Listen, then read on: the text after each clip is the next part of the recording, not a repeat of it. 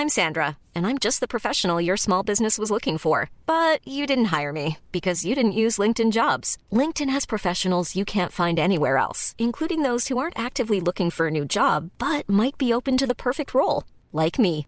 In a given month, over 70% of LinkedIn users don't visit other leading job sites. So if you're not looking on LinkedIn, you'll miss out on great candidates like Sandra. Start hiring professionals like a professional. Post your free job on linkedin.com/people today. 16 heures passées de 59 minutes. Merci encore de votre euh, fidélité. Très très heureux de vous retrouver une nouvelle fois pour ce nouveau numéro de Punchline. On est ensemble, vous le savez, jusqu'à 19h pour faire le point en direct euh, sur euh, l'info, bien sûr, de ce samedi soir avec Ludovine de la Rochère. Bonsoir Ludovine. Bonjour, Présidente de la Manif pour tous, merci d'être avec nous. Gabriel Cluzel, également présente. Bonsoir. Bonsoir, Directrice de la rédaction de Boulevard Voltaire, Raphaël Steinville, également présent. Bonsoir. Rédacteur en chef de Valeurs Actuelles. Et puis Gérard Leclerc, journaliste. Merci à tous les quatre d'être avec nous. Dans un instant, on prendra la direction de la Place Royale. La Place Royale du côté de Nantes, où nous attend notre, notre euh, correspondant Mickaël Chailloux pour nous raconter cette euh, mobilisation, ce ras-le-bol des Nantais suite à cette euh, montée de violence. Ce sera juste après l'essentiel de l'info avec Adrien Spiteri. Les 512 magasins Camailleux ferment définitivement leurs portes. Depuis ce matin, les clients se pressent pour profiter d'un déstockage exceptionnel avec des remises allant jusqu'à 50%. La direction a promis que les bénéfices de cette dernière grande vente seront destinés aux salariés de l'entreprise. En Ukraine, au moins 20 civils ont été retrouvés tués par balle. Les cadavres se trouvaient dans des voitures près de Kupiansk dans le nord-est de l'Ukraine. Les véhicules étaient à un endroit où des combats entre Ukrainiens et Russes avaient eu lieu récemment. Au moins 35 morts dans un attentat suicide en Afghanistan. Il a été commis ce vendredi dans un centre de formation pour étudiants à Kaboul. La plupart des victimes sont des femmes. L'explosion euh, a eu lieu dans une zone à prédominance musulmane chiite. Et puis, la Nuit Blanche fête ses 20 ans. L'événement culturel nocturne revient dans toute l'île de France ce week-end. Près de 200 projets artistiques seront proposés. Au cœur de cette euh, édition anniversaire, le Jardin des Délices, une peinture de Jérôme Bosch. Vous avez votre petit programme pour la Nuit Blanche ou pas du tout? Euh, pas tout à fait. Vous avez vu la tête de Dauphine de la Rochère euh, euh, Non, pas cette, Non, euh, pas fois. ce qu'on voyait me paraissait pas d'une beauté fascinante. Ah. Mais, mais voilà, c'est très Pas subjectif. forcément convaincu. J'assume le fait que c'est tout à fait subjectif. C'est de l'art. C'est de l'art. Gérard? Ouais, j'irai me promener, oui. Je, je suis à Paris, donc euh, oui, ce soir, j'ai rien de prévu, donc je vais aller me promener. En fait, Ouais, je vais me barricader, ouais. me barricader. Non, non, Carrément? Non, non, non. j'ai- Pourquoi c'est des mauvais souvenirs chaque année? Alors moi, euh, alors c'était pas la nuit blanche, mais euh, la première fois que je me suis fait péter le nez, c'était euh, fête de la musique, donc euh, j'ai j'ai toujours un petit peu du mal. euh. D'accord. Donc depuis, vous avez ce, ce réflexe de, de- de protection, j'ai bien compris. Non. Non, moi Non, je pas là. chez des Non. amis, ce sera très bien. La nuit sera longue, mais chez des amis. On, on l'a compris. Allez, c'est parti. On va prendre la direction de Nantes. Un viol, un policier percuté par un scooter. Une fusillade aussi, hein, tout ça en, une semaine. La sixième ville de France fait donc face à une montée de la violence et de la délinquance. Cette euh, manifestation qui a eu lieu tout au long de cet euh, après-midi. Euh, bonsoir mon cher Mickey Chailloux, vous êtes le correspondant de CNews dans cette belle ville de Loire-Atlantique. Est-ce qu'il y a eu du monde sur cette place royale, place royale qui est désormais clairsemée hein? Oui, Patrice, parce que c'est la fin de manifestation ici, mais oui, il y a eu du monde. Euh, on a dû approcher à peu près, le- je dirais, le, millier euh, de personnes qui ont défilé cet après-midi ici à Nantes. Alors, bien sûr, euh, ceux qui sont dans ce collectif qui s'appelle S2N, ce qui veut dire Sécurité Nocturne Nantes. Ce sont essentiellement des restaurateurs ou des gens qui travaillent dans le milieu de, la nuit et qui, eux, sont souvent victimes de difficultés en rentrant du travail dans les rues de Nantes en fin de soirée. Et puis, il y avait aussi des chauffeurs de bus, de tramway, euh, également euh, des sapeurs-pompiers qui étaient là, et puis des Nantais euh, lambda, j'ai envie de dire, qui sont venus parce qu'ils estiment qu'eux aussi ont vu monter ces derniers mois cette insécurité dans les rues de Nantes. Le cortège est parti d'ici, donc de la place Royale, pour se rendre ensuite devant la mairie de Nantes, puisque vous le savez, la maire de Nantes, Johanna Roland, a annoncé hier qu'elle recevait, qu'elle allait rencontrer mardi Gérald Darmanin, à qui elle va demander deux choses. La première, avoir une compagnie de sécurité supplémentaire ici à Nantes, ça veut dire 80 effectifs de police supplémentaires basés ici en permanence, nous a-t-elle dit. Et puis sa deuxième demande auprès du ministre, ce sera d'avoir les moyens d'assurer une présence policière ici, euh, notamment tous les soirs entre 22h euh, et 6h euh, du matin. Et pour ça, évidemment, vous l'avez bien compris, Patrice, il faut des effectifs. Et pour le moment, elle estime que ce n'est pas le cas, alors même que Gérald Darmanin vient d'accorder, ils sont arrivés à la fin de l'été, l'arrivée de 70 policiers supplémentaires au commissariat de Nantes. Et en face, la de Nantes, la maire de Nantes, euh, a prévu, elle aussi, de recruter des policiers euh, municipaux en nombre euh, pour essayer, en tout cas, de lutter, j'ai envie de dire, contre ce problème d'insécurité, mais aussi contre ce sentiment d'insécurité. Puisqu'il y a deux choses importantes qui me semblent importantes à vous, à vous dire ce soir, c'est que les chiffres donnés par la préfecture font état d'une baisse euh, de cette délinquance euh, en ville à Nantes, moins 10% sur un an, euh, a annoncé le préfet. Il y a donc un problème plus de sentiment d'insécurité du fait, vraisemblablement, vous l'avez dit en commençant, d'une succession de faits divers ces dernières semaines ici à Nantes. Justement, Mickaël, vous nous avez pas mal parlé effectivement des, des demandes, notamment de Joanna Roland, la, la maire de Nantes. Mais qu'en est-il des revendications qui ont été euh, entonnées cet après-midi justement par ce collectif euh, sécurité, de Zen, sécurité nocturne de Nantes? Alors les revendications, c'est évidemment sur des moyens euh, supplémentaires, à la fois de police nationale, mais c'est vrai que le, collectif dont on parle insiste beaucoup sur plus de moyens en termes de police municipale. C'est vrai que euh, pour le moment, euh, les annonces qui ont été faites par la mairie de Nantes, à savoir de recruter 70 policiers municipaux euh, supplémentaires, eh bien on n'y est pas. Les syndicats d'ailleurs de la police municipale le disent et le dénoncent. Il y a une difficulté de recrutement de policiers municipaux à Nantes pour deux raisons, disent ces syndicats, notamment Force ouvrière. Un, les policiers municipaux à Nantes sont moins payés que dans d'autres villes de France. Et puis deux, ce qu'il s'y passe, ce dont on parle euh, ici, cette insécurité, eh bien, ces policiers municipaux qui pourraient candidater, eh certains euh, refusent de le faire, ne le font pas parce qu'ils ne veulent pas euh, arriver dans cette ville dans laquelle il y a tous ces, problèmes d'insécurité dont on parle. Voilà.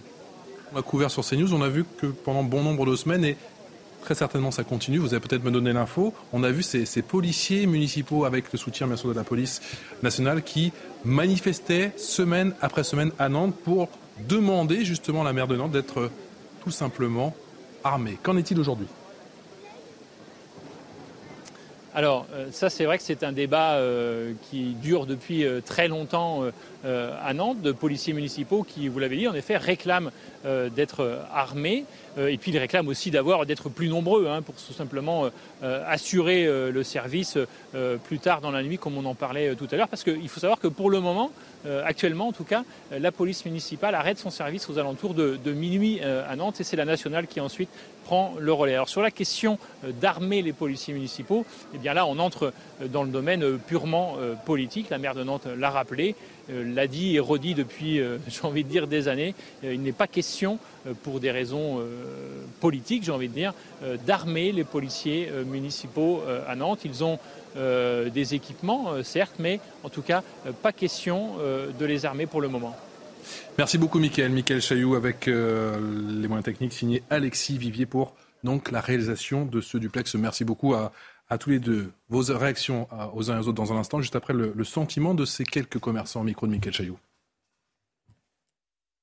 L'agressivité, la violence, elle, est, y est depuis un moment, c'est pas d'aujourd'hui. Euh, ça remonte à plus de 10 ans. Moi, quand je suis arrivé en 88, avril 88 à Nantes, euh, je voyais pas ça comme ça. Je me sens pas en sécurité et je trouve ça dommage d'en arriver là. Et euh, aujourd'hui, c'est vraiment de se dire euh, comment on va faire. Ça me touche directement quand je rentre tard le soir de mon travail. Ça me touche quand mes enfants ont besoin de sortir ou rentrer tard le soir. Je ne suis pas certain que la ville de Nantes soit aussi euh, concernée par ce, problème. J'ai entendu la maire intervenir. Bah, j'espère qu'elle prendra acte de cette journée, de cet événement, pour qu'elle prenne les bonnes décisions. Voilà, des commerçants également, des, habitants de, Nantes. La maire de Nantes voit Gérald Darmanin ce mardi. Gérald Leclerc, est-ce à dire qu'il y a enfin une prise de conscience sur ce dossier bah, Il faut le souhaiter, oui. Il y a un problème de, de, sécurité, de violence à, Nantes. Pas seulement à Nantes, hein. il y a quand même un certain nombre d'autres villes en France où c'est le cas, mais c'est le cas en particulier à Nantes, qui est une ville qui s'est développée très rapidement depuis 20 ou 30 ans une ville qui était euh, attractive et dynamique économiquement. Il y a des quartiers qui sont, euh, qui se sont créés où euh, visiblement on a mal, ils sont mal développés. Il y a toujours pareil des, des phénomènes de ghetto, etc., de, trafic de stupéfiants. A des quartiers, mais aussi le centre-ville, hein, parce que là, c'est le centre-ville. Je ne dis pas qu'il n'y a que ça, je, parle globalement. D'ailleurs, on voit sur les trois, c'est une des insécurité qui est, qui est diverse. On l'a vu sur les trois événements de cette semaine. Bon, il se trouve, c'est un peu, je vais dire, la loi des séries. Vous savez que vous avez à la fois un viol, euh, vous avez à la fois euh, des, euh, des, des bagarres à, partir de stupéfiants et, vous avez une fusillade. Bon, donc et un refus d'obtempérer. Donc, oui, c'est des choses qui sont très différentes. Mais ce qui prouve qu'il y a un vrai problème d'insécurité à Nantes, qui a sans doute pas été traité comme il aurait dû être traité suffisamment tôt. Je pense qu'il n'y a pas un responsable. La sécurité, normalement, il faut le redire, c'est d'abord à l'État. C'est l'État, c'est l'État qui est en charge de la sécurité. Il n'y a pas un responsable, il y en a deux? Et, donc, donc, Premier, le premier, c'est quand même l'État, c'est à l'État d'assurer la sécurité publique, mais bien évidemment, la municipalité a également son rôle à jouer, puisqu'il y a par exemple, il y a semble-t-il pas suffisamment de caméras de surveillance, donc il faudra en mettre davantage. Il y a suffisamment pas de policiers municipaux, donc il faudra en mettre davantage. Bon, moi je rentre pas dans le dans la querelle de est-ce qu'il faut les armer, est-ce qu'il faut pas les armer. Bon, on peut penser que ce sera peut-être ah, pour autant, c'est quand même une mauvaise. Euh, oui, important mais ce que je veux dire, c'est que c'est une. Vous entendez la maire, de, la, maire de Nantes qui finalement euh, exonère euh, les policiers municipaux en cas de viol en disant que ce n'est pas leur rôle. Je suis désolé. Oui, non, mais Vous voyez bien qu'il y a un problème. Ah, c'est pas, c'est pas leur rôle. En même temps, c'est très souvent les primo-accédants. Donc c'est. Exactement. Exactement. Vous voyez qu'il y a quand même, il y a quand même une difficulté. J'ai dit, qu'il y avait un problème au niveau de la municipalité. Oui, mais c'est pas seulement le nombre de policiers municipaux. C'est-à-dire que si vous ne les armez pas et que finalement, euh, euh, face à des situations d'urgence, ils sont euh, tétanisés à l'idée de pouvoir intervenir parce qu'ils sont désarmés, qu'ils ils sont d'un point de vue du point de vue matériel, ils sont sous-équipés pour pouvoir intervenir, ça devient problématique. Oui, sans doute. Oui. Quelle, quelle réaction? Est-ce qu'il y a enfin une prise de conscience, Gabriel Cluzel? Bah, je crois que par la force des choses, on est obligé de prendre le, problème à bras le corps. Moi aussi, j'ai eu des échos sur cette manifestation. Nous avions un journaliste de Boulevard Voltaire qui était là-bas et qui nous a dit que, euh, alors chose sympathique, le cortège applaudissait la police, mais euh, chose remarquable aussi, c'est que quand le cortège est passé devant la mairie, euh, la, la maire a été huée, huée. Donc, euh, euh, de fait, le, le, le, il y a légitimement des raisons de s'inquiéter pour pour elle. Elle, elle. Je pense qu'elle prend conscience tout d'un un coup de, euh, de l'ampleur du problème. Ce qui est triste, c'est qu'il a fallu euh, ce genre de, de fait pour euh, l'en faire prendre conscience. De fait, moi, je suis. C'est-à-dire qu'on attend toujours le dernier moment pour réagir? Bah oui, et puis d'ailleurs, du reste, attendons, mais je, me demande bien comment va se. Quelle réponse? la, la, réaction, parce que c'était un peu stratosphérique, je suis d'accord avec mon voisin, de l'entendre dire Ah bah non, les policiers, les policiers municipaux, ne sont pas là pour, pour, vont, rien faire en cas de viol, enfin ne peuvent rien faire, je sais pas ce qu'elle a voulu dire d'ailleurs, mais ils ne sont pas là pour faire quelque chose en cas de viol, bah, on imagine bien qu'ils vont quand même pas passer leur chemin en, l'ignorant. Et puis ils sont pas seulement là pour la décoration, pour faire des pots de fleurs rassurants. Mmh. Donc évidemment, euh, tout cela n'est pas très engageant. Mais il faudrait quand même se demander comment cette ville, qui était la ville bourgeoise par excellence, tranquille, voire trop tranquille de la de certains. Euh, euh, peut-être même corseté, enfin un peu comme la même réputation que Bordeaux, hein, euh, eh bien, est, devenue cette ville qui est de la vie générale euh, très compliqué à vivre. Moi, j'ai eu des témoignages de nombreux parents, euh, de euh, certains pas du tout, enfin d'horizons politiques très divers, qui disaient mais mes adolescents le soir, j'ai peur pour eux, tout simplement. Alors moi, je veux bien hein, que les statistiques soient meilleures que l'an dernier, mais je crois un peu plus la perception des gens qui vivent à Nantes. C'est comme quand vous les stats sont meilleurs que l'année dernière. Mais le problème, c'est que ça fait 10 ans que ça se dégrade. oui, oui. Puis si vous voulez déjà les, les, comme dirait Churchill, alors je dis pas qu'elles sont trafiquées, mais enfin les statistiques il disait, je crois, qu'à celle que j'ai trafiquée, eh bien, euh, c'est vrai que euh, des changements de ligne ou simplement le fait que les, les plaintes ne soient pas prises en compte font que les gens aujourd'hui euh, ne, ne, vont pas tout simplement. Non, puis c'est toujours la même chose. Quand tu te fais insulter, des fois, tu, bah, évidemment. Tu, portes pas plainte. Et, tu sais très bien que le niveau de tu vas être reçu, est extrêmement fort. Il y a des les, les, incivilités les plus basses ne sont pas prises en compte. Donc encore une fois, je crois qu'il faut arrêter de d'infléchir le, la, la perception des gens en disant non mais ça en sentiment, euh, parce que c'est quand même quand on le vit réellement qu'on est crédible. Moi, je crois plus aux gens qui me disent je suis euh, à Nantes et il pleut plutôt qu'à la météo à 500 km. J'ai entendu Gérard Leclerc dire cinq fois non, mais donc. Non, simplement, c'est trop facile quand les statistiques vont dans votre sens de dire elles sont vraies, quand elles vont pas dans votre sens de dire elles sont mauvaises. C'est absurde. Même si la délinquance a baissé, et moi je vois pas qu'est-ce qui me permettrait aujourd'hui de dire que c'est pas vrai. Je dis soit on croit les statistiques, soit on ne les croit pas. Bon, donc, euh, de toute façon, ça ne veut pas dire, même si elles ont légèrement baissé en un an, ça ne veut pas dire qu'il n'y a pas de problème d'insécurité à Nantes. Point barre. Euh, non, je reviens sur le reportage. Le problème, c'est qu'on utilise les statistiques à Nantes ou ailleurs qui euh, fluctuent, qui sont le reflet ou pas. C'est pas parole d'évangile, nous sommes d'accord. Les statistiques et, et, pour toutes les raisons que nous avons données, pour transformer la perception de la réalité qu'en ont les gens euh, en simple sentiment. Il faudrait simplement calmer les angoisses. C'est en ce sens, je ne dis pas que les statistiques sont fausses, par essence, et c'est en ce sens que prendre les, le, le, le, le, pouls simplement par les statistiques en imaginant qu'elles euh, infirment la réalité me paraît euh, malhonnête. Devine de la recherche vous fait écouter effectivement ce qu'a dit le préfet de Loire-Atlantique, Didier Martin. C'est une métropole de niveau européen avec une population qui a doublé en 20 ans. La ville s'est enrichie. Les trafiquants de drogue ont constaté qu'il y avait beaucoup d'argent à faire avec l'arrivée de trafic de stupes qui n'était pas connu dans l'agglomération. J'imagine que c'est une grande part de l'explication effectivement de cette augmentation des violences. C'est certainement l'une des causes. C'était Michel Audiard qui disait en fait euh, le langage des chiffres, c'est comme le langage des fleurs. On, fait, on, peut, on leur fait dire tout ce qu'on veut. Euh, et c'est tellement parlant. Euh, c'était bien le talent de Michel Audiard d'ailleurs. il me semble que Nantes est malheureusement euh, sur la même trajectoire que beaucoup d'autres villes de France, villes, grandes villes, villes moyennes et même euh, villes plus petites, et d'autant plus qu'autour de Nantes, ça se diffuse.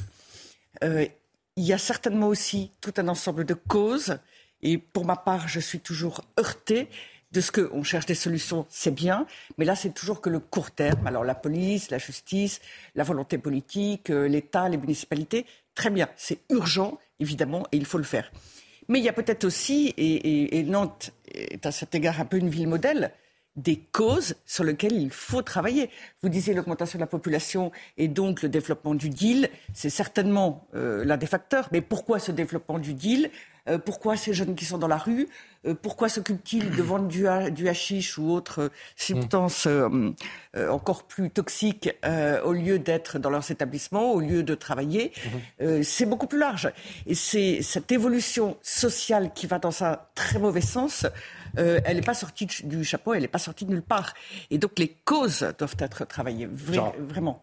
Je suis tout à fait là-dessus. Je suis tout à fait d'accord avec vous. Il y a un vrai problème, notamment de d'urbanisation de, la France. Ce qu'on a fait, on s'est trompé et de façon grave depuis, en tout cas il y a une 20, ou 30 ans, quand on a construit ces quartiers, ces bars, etc., où vous avez dans certains endroits 70% d'étrangers, où vous avez 50% euh, de chômeurs, etc., et de pauvreté, on a concentré les problèmes dans un certain nombre de quartiers. Maintenant, bien, et ça a été le cas notamment à puisque ça a été dit, c'est vous qui l'avez dit, je crois, ça, si la population a doublé en 20 ou 30 ans, c'est spectaculaire. Voilà, et ça n'a pas doublé n'importe comment, elle a doublé avec cette constitution de quartiers. La deuxième chose euh, à laquelle vous avez fait allusion, c'est la, la, drogue, et en particulier le, trafic de cannabis. Mmh. C'est un énorme problème. Euh, et pour l'instant, nous n'avons pas du tout, du tout un début de solution. Moi, je veux bien qu'on me dise il y a 4000 points de deal en France, qui est quand même assez incroyable. En plus, 4000 points donc, qui sont répertoriés. Mmh. Euh, on, sait qu'il y a plus d'un million de Français qui consomment du cannabis tous les jours. Euh, vous en avez 3 ou 4 millions qui en consomment de façon occasionnelle. Il y a un énorme problème. Et pour l'instant, on n'a pas dire... trouvé euh, que la, stratégie employée par le gouvernement sur ce trafic de drogue, elle est contre-productive?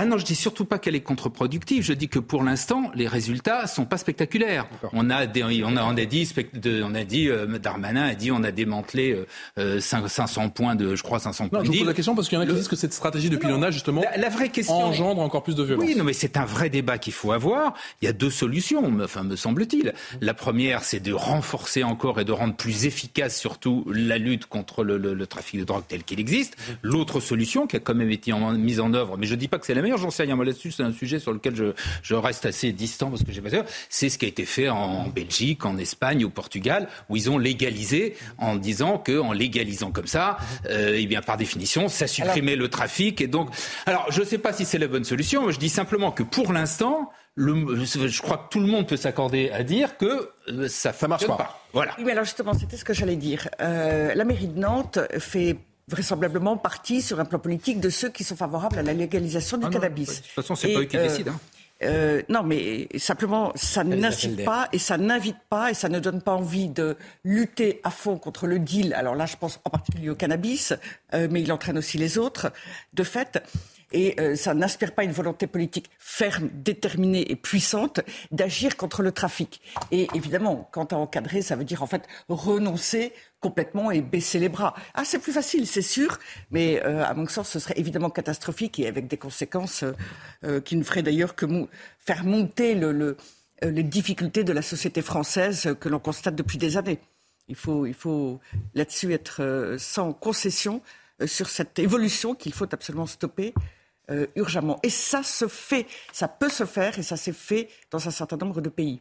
De Nantes à la Guyane, l'exécutif en, en, force du côté de Cayenne, Gabriel Attal Éric Dupont-Moretti et un certain Gérald Darmanin, trois ministres à Cayenne dans le cadre des assises de la sécurité. Il faut dire que la situation est très très préoccupante, et cela depuis de nombreux mois, Elodie Huchard. Pour lutter contre l'insécurité en Guyane, le ministre de l'Intérieur en déplacement sur place a fait un certain nombre d'annonces en marge des assises de la sécurité à Cayenne. D'abord, Beauvau qui tient à rappeler qu'il y avait eu une augmentation des effectifs des forces de sécurité qui ont déjà augmenté de 212 postes, mais que 150 nouveaux postes seront créés dans l'année. Ils vont être répartis notamment dans un escadron de gendarmes mobiles supplémentaires avec 70 effectifs, quatre nouvelles brigades de gendarmerie, le renforcement inédit, dit Beauvau, de la police et de la gendarmerie sur le volet judiciaire avec 25 nouveaux effectifs. À noter aussi la création d'une antenne du RAID en Guyane avec 13 policiers. Et puis il y aura surtout un meilleur contrôle euh, des vols vers la métropole, disent-ils. Ils veulent renforcer la présence des forces de sécurité intérieures pour passer du contrôle d'un vol sur trois à trois vols sur trois. Raphaël Steinville, est-ce que le gouvernement est en train de, de, tenter de durcir le ton, en tout cas en ce qui concerne la sécurité? C'est le cas à Nantes, c'est aussi le cas à Cayenne. On se souvient que en juillet dernier, la maire de Cayenne s'était quand même mise en grève de la faim. D'abord, il y a, je pense, une stratégie ultra communicante mm. euh, du gouvernement qui fait feu de tout bois sur ces sujets parce qu'elle a bien conscience que euh, ça participe d'une exaspération dans, dans l'opinion publique de, de, voir que que la situation échappe totalement à, tout le monde et donc euh, dans cet activisme, dans cette, euh, dans cette manière de communiquer, euh, je pense qu'il y a déjà un début de volonté politique de, de, de, manifester qu'ils ont le souci, à défaut de pouvoir faire les choses. après, pour pour la, pour la Guyane en, particulier, je crois qu'aujourd'hui, il y a un, renoncement de l'État à vouloir finalement considérer euh, ceux qui passent les mules, comme on, comme on les appelle, mhm. Euh, qui, qui, passeraient euh, de, la Guyane à la France avec un certain nombre de capsules de cocaïne ou, d'autres substances, de les criminaliser absolument. C'est-à-dire qu'il y a, il y, a, des subterfuges qui sont, employés aujourd'hui et qui, font partie maintenant des, directives qui font que aujourd'hui elles vont avoir l'interdiction de, de, pouvoir retourner sur le territoire. Euh, mais, mais euh, tout est fait finalement pour qu'elles euh, continuent leur commerce par des voies détournées en, ayant l'interdiction de repasser par, par des points de contrôle qu'elles auraient, où elles auraient déjà été topées. mais on, voit très bien enfin, le problème de la Guyane avec ses frontières immenses, notamment avec le Brésil, le Suriname et, et toutes ces voies d'accès font que euh, on voit la fragilité de, la France face à, ce, trafic euh, mondial euh, où finalement ces frontières, la vérité, elles ne sont pas surveillées. Guyane, Guyane, Réunion, Martinique ou encore Guadeloupe, parce que Surveiller les on entend souvent effectivement. C'est, surveiller les frontières en Guyane, à mon avis, il y a mais regardez, c'est la forêt, c'est la forêt équatoriale. Mais, le, on ne peut pas cacher. le fleuve Maroni est, l'une des, des, routes passantes où, où euh, à, la fois c'est des flots de d'immigrés, euh, de clandestins qui arrivent, mais euh, mais mais par par par, enfin il y a juste une rivière à, traverser. Vous voyez à quel point on est on est démuni aujourd'hui face à, à, ces problématiques. Est-ce que ces territoires, ces départements sont sont des, sont oubliés aujourd'hui par le gouvernement euh, Non, ils ne sont pas oubliés, mais euh, la, situation de Guyane est quand même. La, Guyane est un peu particulière. Euh, ça toujours quand même été une épine dans le pied hein, depuis de nombreuses années. Et euh, en réalité, la France a quand même besoin de la Guyane pour euh, garder sa capacité spatiale, voilà, notamment. Et maritime. Euh, mais mais c'est vrai que c'est très loin, sa situation géographique, les pays qui l'entourent, faudrait fait qu'il faudrait des investissements colossaux en matière de sécurité pour arriver à faire quelque chose. Donc en fait, quand, quand il se passe un événement médiatisé, alors tout de suite on renforce les effectifs et puis un, un, une personne issue des forces de l'ordre me disait, mais dès, que les caméras sont parties, en fait, on les retire. Les militaires sont transformés en, en, en garde frontières. Il faut lutter contre toutes les immigrations clandestines que vous évoquiez, contre leur paillage, contre les pillages de ressources euh, de toutes sortes. Et c'est vraiment euh, le tonneau des Danaïdes. Donc, euh, une fois de plus, on, va communiquer sur l'effort ponctuel qui va être fait, mais il est peu probable que ça résolve le problème de façon pérenne. Ce jour de colère outre-Manche, ce 1er octobre, 100 000 travailleurs des transports de la Poste et ports sont en grève au Royaume-Uni. Plus de 50 manifestations effectivement dans tout le pays. Ne payez pas vos factures, c'est le mot d'ordre. Outre-Manche, on en parle dans un instant à Londres avec Sarah Menei. A tout de suite.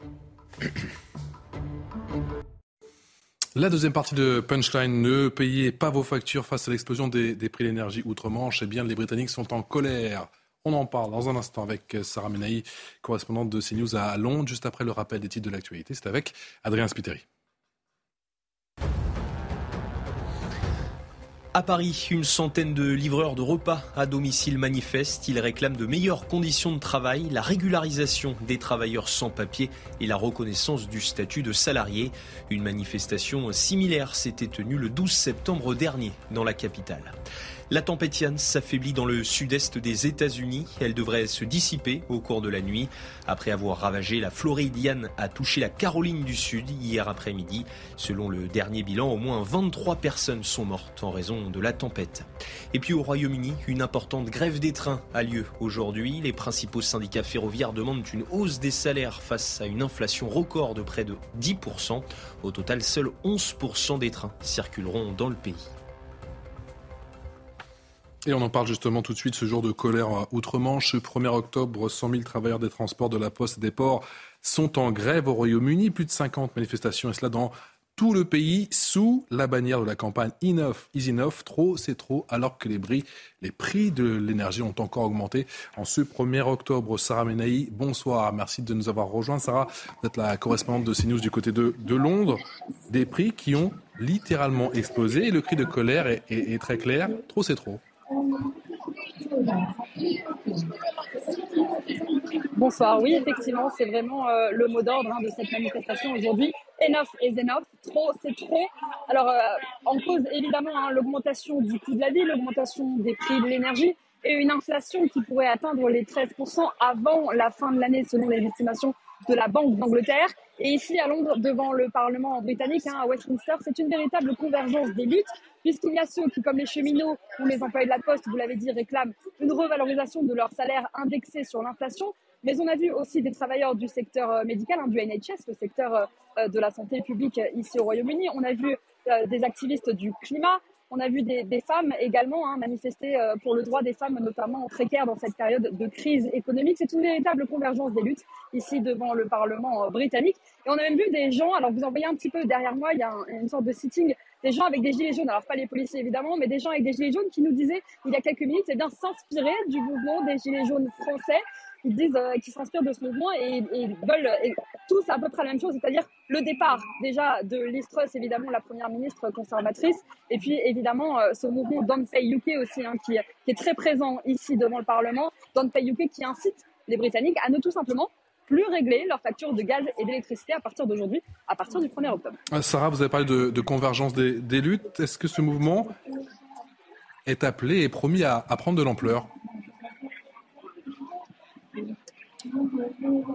Oui, il est appelé à, prendre de l'ampleur. Alors, ça fait déjà quelques semaines hein, qu'il a lieu. C'est vrai qu'il y a eu des grèves massives tout cet été. Les cheminots, notamment les employés de la Poste, les éboueurs. Et puis la menace maintenant qui plane sur le Royaume-Uni, c'est celle d'une grève générale finalement. Parce que ce mouvement, eh bien, il est loin de s'essouffler. C'est vrai que l'inflation, on l'a dit, va continuer à augmenter jusqu'à atteindre quasiment les 13% selon les estimations. Et donc, les travailleurs qu'on a rencontrés ici nous disent que la lutte ne fait que commencer et il convient faire passer un hiver très difficile au parti en place, au parti conservateur. Crise économique, on l'a compris, une crise également politique euh, assez inédite avec Listros qui a été, euh, qui a été euh, nommé il y a quelques jours, juste avant, hein, effectivement, la disparition de la reine Elisabeth II. Est-ce qu'elle est fragilisée? Elle est extrêmement fragilisée, euh, Listros, parce que c'est vrai que certains l'accusent eh bien d'avoir un peu trop joué avec la monnaie britannique, avec la livre sterling, avec cette dévaluation hein, dans les derniers jours qui inquiète. La Banque d'Angleterre elle-même a dû intervenir et c'est vrai qu'elle est très fragilisée par cette crise économique qui s'aggrave ici outre-Manche. Elle est fragilisée, on voit de nombreuses bannières hein, dans le cortège euh, qui réclament euh, évidemment la démission déjà de Listros. Alors, euh, c'est vrai qu'elle a été élue il n'y a que quelques semaines déjà, mais elle semble avoir perdu euh, la confiance de nombreux Britanniques ici au Royaume-Uni, notamment à cause de cette dévaluation de la livre sterling, le fait d'avoir gelé euh, également les factures d'électricité et de gaz et qui finalement, eh bien, même si elles arrangent au quotidien les Britanniques, eh bien, a des conséquences évidemment sur l'économie tout entière du pays avec une dette qui s'aggrave. L'Istros est extrêmement fragilisée ici. Merci beaucoup pour toutes ces précisions, Sarah. Sarah Menei depuis Londres en direct. Euh, pour CNews. Bien évidemment, on retrouve tout au long de, cette euh, soirée. Est-ce que ce mouvement peut faire tache d'huile en France Raphaël? D'abord, pour en rester juste sur le Royaume-Uni, moi, il y a quelque chose qui me, qui me fascine, mm. c'est qu'on voit dans les manifestants, euh, notamment le mouvement Extinction Rébellion et tous les mouvements écologistes qui s'inquiètent de, de, de, de, la période. Mais ils sont pour partie responsables. C'est-à-dire qu'en fait, le Royaume-Uni Royaume aujourd'hui depuis euh, dix ans, a très largement voulu décarboner euh, euh, toute son industrie, a misé à fond sur l'éolien et les énergies, renouvelables. Et aujourd'hui, donc se séparant de, toutes ces, alors certes, c'était pas bien pour le bilan carbone, mais de toutes les, réserves de charbon et des, mines de charbon qu'elle avait.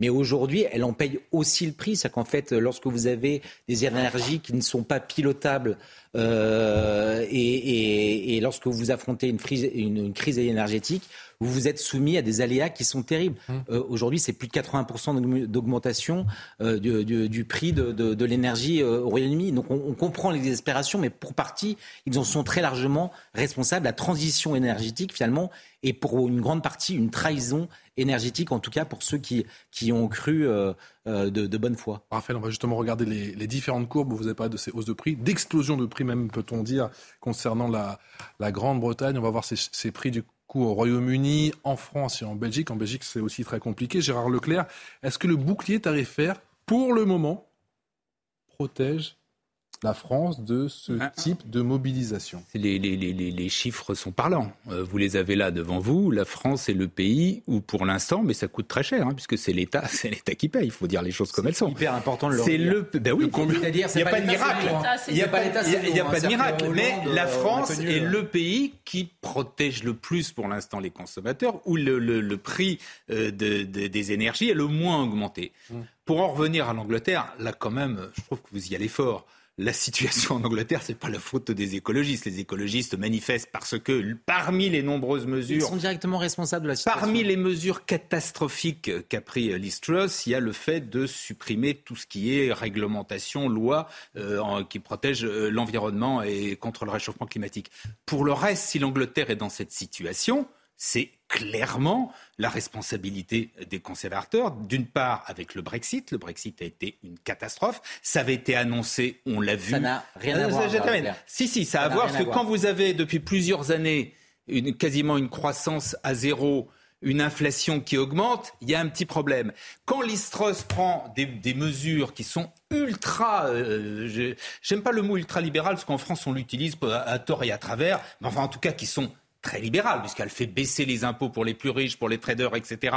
Euh, et en revanche, donc elle refuse de bouclier. Le résultat, quand même, qu'on n'a jamais vu sous un gouvernement euh, conservateur, c'est qu'il y a une défiance, y compris des marchés, des milieux financiers. Mmh. La livre sterling est au plus bas de son histoire et quasiment maintenant à égalité avec le dollar, ce qui n'était jamais arrivé. donc, l'Istrus. non, s'il vous plaît, non. Oui, donc l'Istrus a, d'une part, la situation était déjà très difficile quand elle est arrivée parce que Boris Johnson avait fait une politique, le moins qu'on puisse dire, mais c'était aussi les conséquences du, Brexit, mais enfin qui n'était pas très satisfaisante. C'est d'ailleurs pour ça qu'il n'a pas pu rester. Non, et ensuite, elle, et, ensuite, elle prend, il n'est pas resté à cause des elle prend une série de mesures. A fait, elle prend une série des mesures qui sont plus que contestées, d'une part par les milieux financiers, c'est ça qui est absolument incroyable, d'autre part bien sûr par les salariés, et, le résultat c'est que l'Angleterre est dans une situation qui est extrêmement difficile et que les travaillistes, qui pourtant n'étaient pas très flambants, sont maintenant à 15 points devant euh, les, conservateurs. Alors on verra comment tout ça évoluera, mais enfin pour l'instant la situation c'est celle-là. Est-ce que ce pas, pas, les écologistes qui sont responsables Est-ce que ce mouvement peut faire tache d'huile en France, oui ou non? Non mais c'est ça qui est intéressant, parce que je veux bien qu'on euh, se cache derrière euh, son petit doigt en disant c'est la faute du Brexit. Aujourd'hui, il grêle au Royaume c'est la faute du Brexit. Il y a une espèce de psychisme euh, général pour parler du Brexit. On pourrait le faire si nous, nous nous portions merveilleusement bien. On pourrait dire, ah vraiment, ces pauvres Anglais, c'est catastrophique. Alors que nous, euh, chez nous, c'est merveilleux. On voit bien que c'est cataclysmique. Et, et moi, je vois que euh, on, se glorifie euh, de, de, juguler finalement une potentielle gronde euh, par le bouclier tarifaire, mais de fait, c'est pas l'État qui paie, hein, c'est pas le, Bruno Le Maire qui prend dans sa petite bourse à l'intérieur de son veston, ce sont les Français. Donc ce n'est que reculer le problème. La vérité, c'est que depuis les Gilets jaunes, Emmanuel Macron a très peur de d'une d'une nouvelle jacquerie de ce style-là. Donc le quoi qu'il en coûte pour le Covid, pour éviter de, de prendre là aussi les restaurations euh, face à lui. Et aujourd'hui, la même chose pour l'énergie. Mais euh, in fine, il faudra quand même passer à la caisse. Donc de fait, est-ce que ça fera trace d'huile? C'est intéressant. Moi, je vois que c'est pas. On parle de, comparaison avec les gilets jaunes. Euh, les manifestants se prennent pour les gilets jaunes. Je, n'ai pas l'impression que ce soit la même composition de, manifestants. Les manifestants des gilets jaunes, c'est vraiment des, des, classes moyennes, mmh. apolitiques, mmh. qui étaient simplement qui se sentaient pris à la gorge. il y a beaucoup de classes. Une hein. augmentation de l'essence. Là, on voit bien qu'il y a beaucoup de, de, de mouvements de gauche et de fait, c'est vrai que dans la crise de l'inégalité, bah, des classes moyennes aussi. Hein, euh, et euh, que dans la, non, mais ils viennent avec une idée politique, pas seulement euh, un cri de colère parce qu'ils n'arrivent plus à nourrir leurs enfants. Là, il y a, y, a, y a, vraiment une idée politique sous-jacente. Et de fait, il y a un moment où quand même les, les, les écologistes, il va falloir qu'ils aillent à Canossa et qu'ils reconnaissent leurs erreurs. Pardon, mais c'est quand même assez gonflé. Moi, je, mm. je, je, je suis d'accord avec Raphaël Steinville qu'aujourd'hui, ils, soient les, ils, ils crient contre le prix de l'énergie. Bientôt, ils vont râler parce qu'on a supprimer le nucléaire. Non, mais franchement, il faut quand même pas manquer d'air. Ne payez pas vos factures. Est-ce que justement ce, slogan peut être repris en cœur ici en France dans les jours à venir et est-ce que ça peut être impactant et inquiéter le gouvernement C'est un risque. Je pense vraiment que c'est une possibilité. Alors effectivement, en France, on a un État qui est devenu un État nounou, comme l'a titré Challenge, et je trouve ça extrêmement juste, euh, au détriment euh, de ce qui va se passer demain et après-demain, de nous-mêmes et de nos enfants et petits-enfants. Euh, la dette française a, euh, a explosé d'une manière extrêmement impressionnante et dangereuse pour l'avenir. Et c'est vrai que euh, depuis des années, Emmanuel Macron a tellement peur d'un mouvement, mouvement, social, mais c'est la fuite en avant, c'est terrible. Et alors, il y avait le Covid, où on a été bien au-delà des autres pays en termes de quoi qu'il en coûte pour ne pas sauver davantage de vies qui était le prétexte. Et là, cette fois-ci, on sent bien qu'on est dans une situation très délicate. Mais le bouclier tarifaire qui est prévu pour le moment, en vérité, il est très court. Il n'y a aucun problème qui est résolu. Et euh, euh, quant à la crainte d'un mouvement hein. je pense que c'est une possibilité. Et d'ailleurs, on sait, on savait que la rentrée euh, et on sait que cet hiver sera potentiellement différente quoi qu'il arrive et quoi qu'il se passe au Royaume-Uni ou pas. Les Britanniques inquiets et en colère, on les écoute. Je suis ici pour dénoncer le coût du pétrole et le coût de la vie. J'ai trois enfants, trois différents jobs et j'ai du mal à joindre les deux bouts. Je manifeste car nous avons un gouvernement qui détruit l'environnement. C'est complètement contre ce pourquoi nous travaillons depuis ces 10 et 20 dernières années. Euh, trois enfants, trois jobs, du mal à joindre les deux bouts. C'est le retour de la classe ouvrière en, Grande-Bretagne ou pas, Raphaël Steinville bah, Comment voulez-vous faire autrement euh, lorsque les, coûts euh, augmentent à tel point pour, euh, pour subvenir aux besoins de vos familles? Bien évidemment que c'est compliqué. Mais j'aimerais juste revenir sur, sur, cette, sur cette question euh, le, bouclier tarifaire d'une part, et puis euh, euh, finalement l'impression que tout irait bien en France. en fait, c'est faux. Non, mais tout irait bien. Personne n'a dit ça. Oui, non, mais vous comprenez, on a l'impression que tout est merveilleux. Tout est merveilleux. C'est-à-dire qu'en fait, aujourd'hui en France, on pourrait avoir des marges de, de, manœuvre beaucoup plus importantes si seulement on, faisait comme un certain nombre de, pays, et notamment de nos voisins, qui sortent du marché européen européen de, l'électricité. Nous, aujourd'hui, on produit l'électricité à, à 40 ou 50 euros le et, et on le revend euh, euh, à, ce prix-là à, des voisins pour le racheter parce qu'on est en pénurie et parce que nos centrales aujourd'hui sont, sont euh, à l'arrêt, on le rachète 1000 euros. Vous voyez qu'il y a quelque chose qui, ne va pas euh, et, on aurait tout intérêt aujourd'hui pour notamment, de manière très ponctuelle en tout cas, euh, résoudre un certain nombre de problèmes énergétiques et du coup l'énergie, de, sortir de ce marché européen de l'électricité. Allez, on en vient à présent à la guerre. La guerre est-elle entrée dans une toute nouvelle dimension? Le président russe a formalisé, vous l'avez suivi hier en direct sur CNews, eh lors d'un discours fleuve l'annexion de quatre régions ukrainiennes. Il a également émis des critiques très virulentes à l'encontre de l'Occident.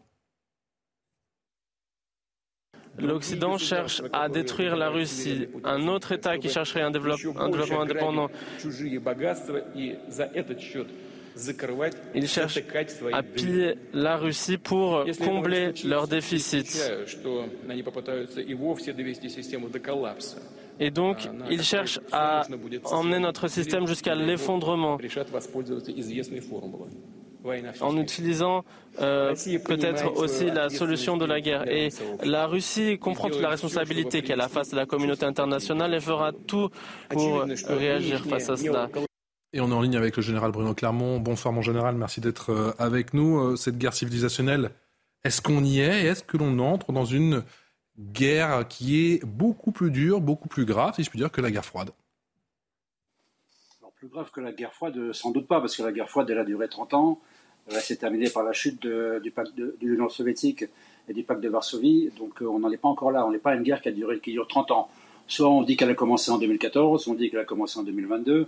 On n'est pas encore dans, cette même fourchette de temps. Par contre, ce qui s'est passé effectivement hier, c'est une communication stratégique euh, de Poutine pour essayer de reprendre l'initiative, en tout cas de, de, redonner de la motivation à son peuple, à ses équipes, euh, à son armée, euh, on sentait bien qu'il était en difficulté. C'est effectivement un exercice extrêmement difficile pour lui, puisqu'en réalité, il y a un espèce de discours politique qui tente à faire croire que tout se passe bien, mais en réalité, sur le terrain, euh, l'armée russe continue à être défaite. Euh, on a appris aujourd'hui que la ville de Liman était tombée, les Russes l'ont reconnu. La ville de Liman, c'est une ville qui avait été prise difficilement par les, par les forces pro-russes le 27 mai, et donc les Russes n'ont été capables que de la garder trois mois. Aujourd'hui, elle est revenue entre les mains des, Ukrainiens et tous les jours, les Ukrainiens gagnent du terrain sur les territoires pris par les Russes. Donc il y a la, il y a la rhétorique politique d'un côté et, il y a la réalité du terrain. Et à la fin des fins, ce qui l'emportera, c'est vraiment la réalité du terrain. Pour l'instant, le combat continue. La stratégie probablement de Poutine, c'est celle de, effectivement, de motiver ses troupes, sa population, euh, d'essayer de positiver, de lancer cette mobilisation qui va être très compliquée pour plein de raisons, et puis d'attendre l'hiver, hein, l'hiver qui va quand même être une période un peu difficile vous savez que l'hiver en, Ukraine, il est précédé comme en Russie de ce qu'on appelle la, la Rasputitsa, cette période un peu particulière dans laquelle les routes ne sont pas très praticables. Donc c'est la période des pluies qui va commencer en octobre-novembre, puis il y aura après la neige, le gel, le froid, où les combats sont malgré tout ralentis avant que la Rasputitsa ne recommence au mois de mars.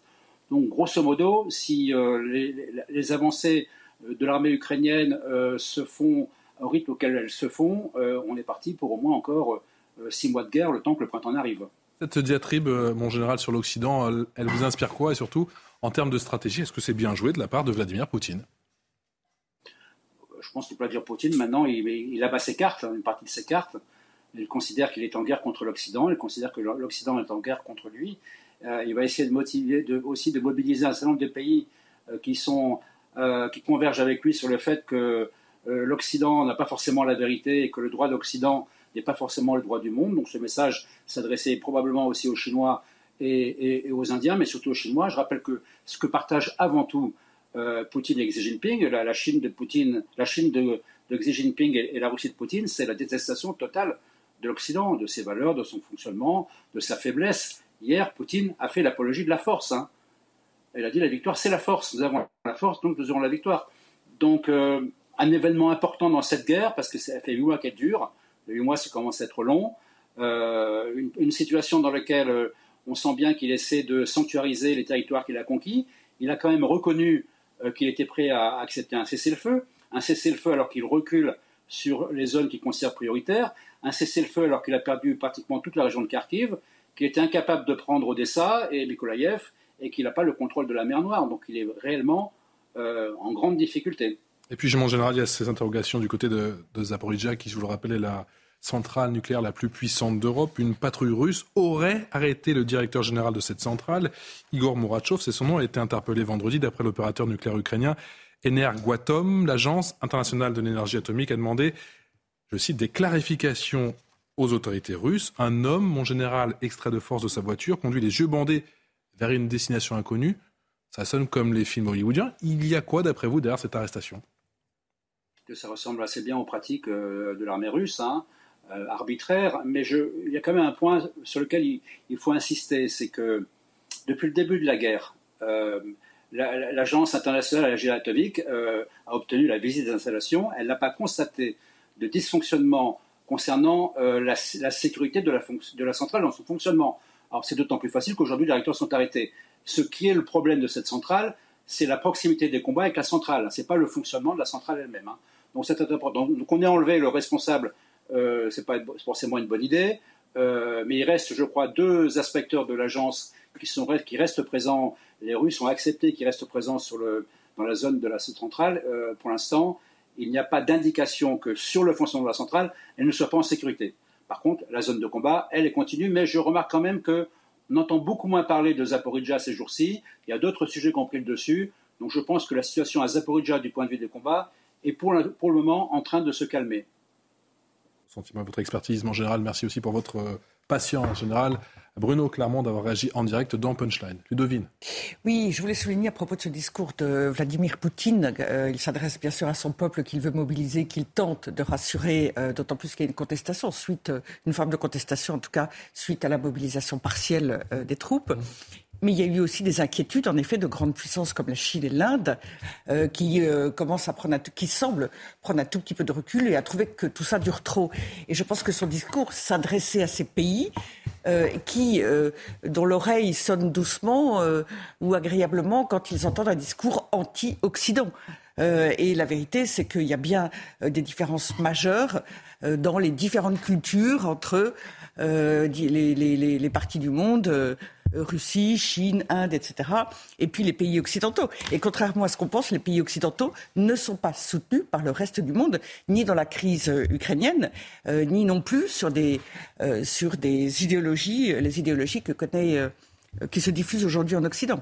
et ça compte. On y est, cette guerre civilisationnelle. Est-ce qu'il a raison d'attaquer Est-ce que c'est judicieux, Vladimir Poutine, d'attaquer effectivement les Européens qui, je le cite, ont trahi leur peuple?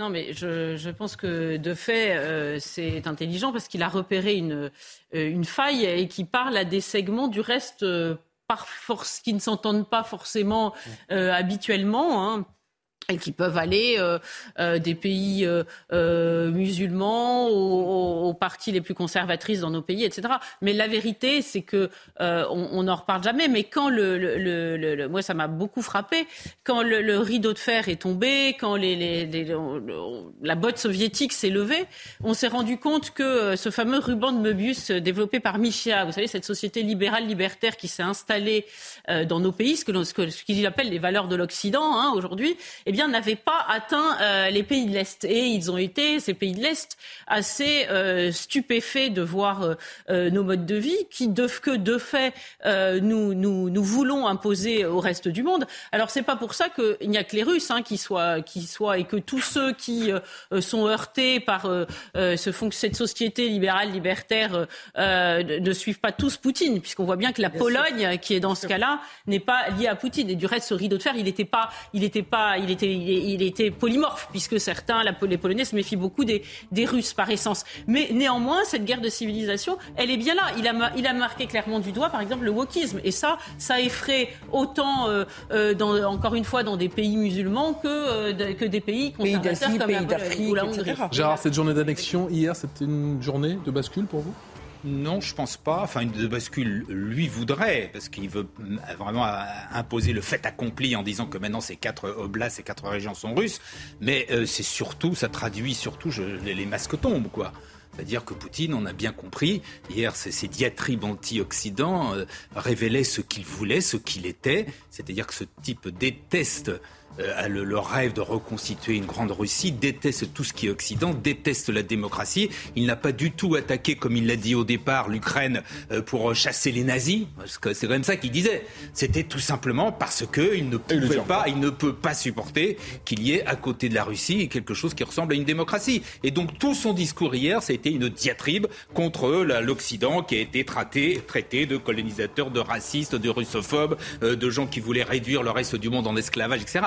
Tout ça est aberrant. Ce qui est quand même assez quand même incroyable et extraordinaire, c'est que vous avez quand même eu deux candidats à la campagne, dans la campagne présidentielle française qui disaient qu'ils rêvaient d'un Poutine à la française.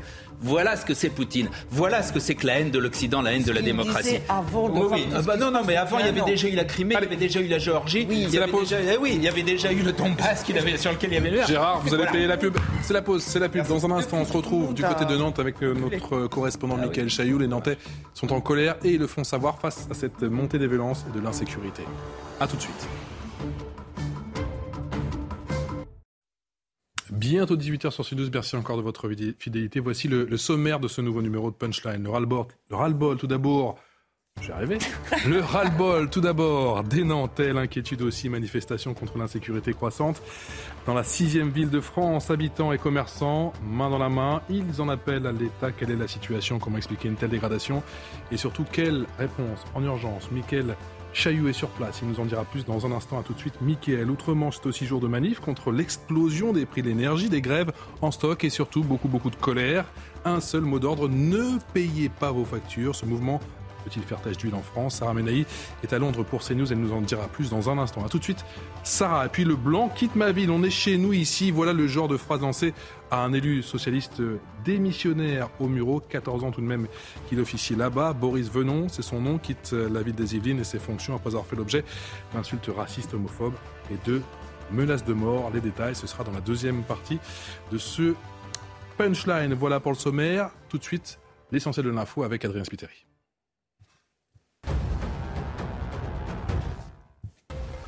Erdogan menace de nouveau de euh, bloquer l'adhésion à l'OTAN de la Suède et de la Finlande. Tant que les promesses faites à notre pays ne seront pas tenues, nous maintiendrons notre position de principe, a déclaré le président turc. Il accuse les deux pays de protéger des combattants kurdes du parti des travailleurs du Kurdistan. Fin de la fuite sur le gazoduc Nord Stream 2. Depuis lundi, du gaz s'échappe des tuyaux en cause des explosions sous-marines équivalent à des centaines de kilos de TNT. L'annonce a été faite par le porte-parole de Nord Stream 2. En Guyane, le gouvernement annonce des renforts massifs de policiers et de douaniers. Les ministres de l'Intérieur, de la Justice et des comptes publics étaient en visite dans la région hier. L'objectif est de lutter contre la violence chronique et le trafic de stupéfiants. Depuis le début de l'année, 30 homicides ont été recensés en Guyane. Et puis Charles Leclerc partira en pole position du Grand Prix de Formule 1 de Singapour. Sous la pluie, le Monégasque a signé le meilleur temps au volant de sa Ferrari devant le Mexicain Sergio Pérez et le Britannique Lewis Hamilton. Le leader du championnat, Max Verstappen, partira en huitième position sur la grille. À vivre sur l'antenne de Canal. Toujours en plateau avec Gérard Leclerc, journaliste, Raphaël Steinville, rédacteur en chef chez Valeurs Actuelles, Ludovine de la Rochère, présidente de la Manif pour tous, Gabriel Cluzel, directrice de rédaction de Boulevard Voltaire. Il n'y a encore que des dirlots. et Mathieu Vallet. Bonsoir Mathieu. Bonsoir, porte-parole du syndicat indépendant des, commissaires de police. On prend sans plus tarder la direction de, Nantes. Un viol, un policier percuté par un scooter, une fusillade et tout ça en l'espace d'une semaine. La sixième ville de France fait face à une montée de la violence et de la délinquance. Manifestation qui a eu lieu cet après-midi pour dénoncer, pour alerter sur une situation qui n'a que bien trop duré. Écoutez. L'agressivité, la violence, elle, est, y est depuis un moment, c'est pas d'aujourd'hui. Euh, ça remonte à plus de 10 ans. Moi, quand je suis arrivé en 88, avril 88 à Nantes, euh, je voyais pas ça comme ça. Je me sens pas en sécurité et je trouve ça dommage d'en arriver là.